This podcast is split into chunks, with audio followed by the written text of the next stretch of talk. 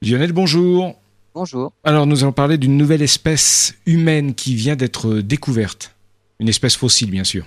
Une espèce fossile. En fait, c'est en 1989, des ossements humains ont été découverts dans la région du Yunnan, au sud-ouest de la Chine, dans la caverne de Mudalong.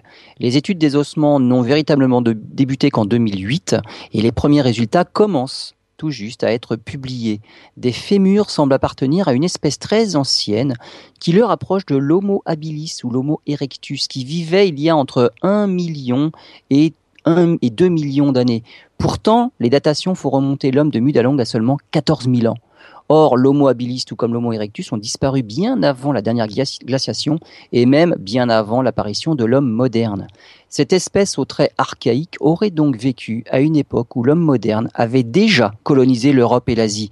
Cette découverte suggère que des espèces humaines anciennes ont pu survivre longtemps dans des régions en fait isolées.